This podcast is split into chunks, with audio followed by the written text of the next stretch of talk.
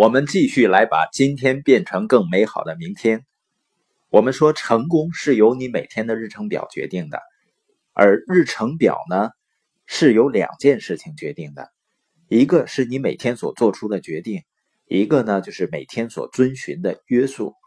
我们说，第一个每天需要做出的决定呢，就是要每天进步。关于每天进步的第一点呢，就是不要害怕承认自己错了。第二点呢。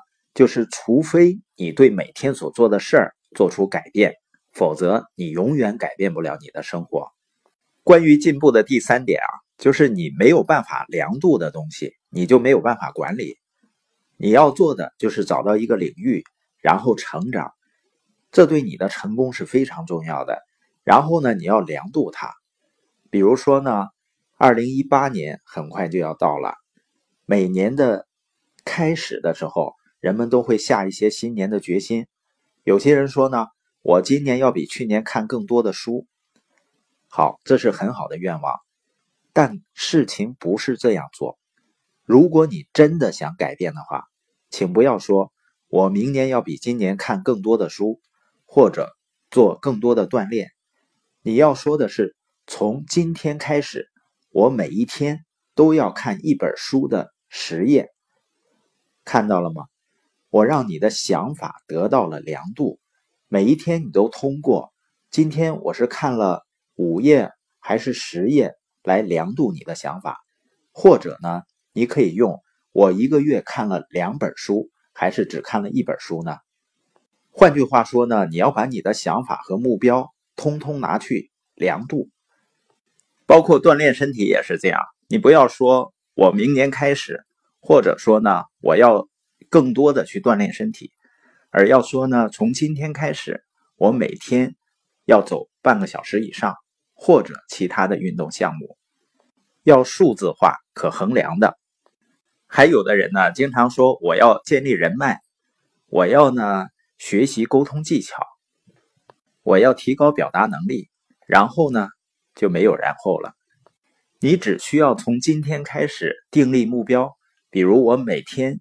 在社群里引流多少人，然后每天呢，在社群里去分享几句话，和一些朋友去交流，你会发现呢，日积月累，你的人脉资源、你的交流能力会得到大幅度的提升。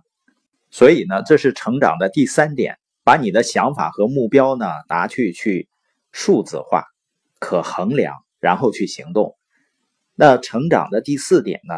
就是为你的进步定下现实的期望，也就是说，不要去定那些你自己觉得无法实现的目标，去定一些你全力以赴努力能够达成的，这样呢，事情最终就会复合倍增起来。关于成长的第五点呢，就是持续的改变是持续进步的基础，这两者呢，它是相辅相成的。成功最大的矛盾是什么呢？就是你走到成功的因素。通常不是你保持成功的因素，持续的改变是持续进步的基础。关于成长的第六点呢，激励让你起步，习惯让你不断的向前走。第七点，对进步的另外一个洞察呢，我们高估了自己在一个月内能做的事情，我们低估自己在一年内能做到的事情，我们可能会高估自己在一年内能做到的事儿。但是我们会低估自己在十年内能做到的事情，因为人们往往追求更快、更大，但呢会低估了复合增长的力量。关于成长的第八点呢，就是专注。威廉·詹姆斯呢，他是著名的心理学家，他说：“如果你想变得富有，你就会变得富有；如果你想变得优秀呢，你会变得优秀；如果你想变得有学识，你就会变得有学识。但是呢。”一次只能期望一件事情发生，不要同时强烈的期望其他一百件不相关的事情同时发生。他说的什么意思呢？就是专注。你首先要找到一个正确的导师，因为导师的意义在于帮你找准方向、找准策略，然后呢就专心一意的做到成功为止。因为人的时间是有限的。要想做到面面俱到和全才是不可能的，但是你只需要把某一个方面做到最好，做到极致，就可以获得巨大的成功。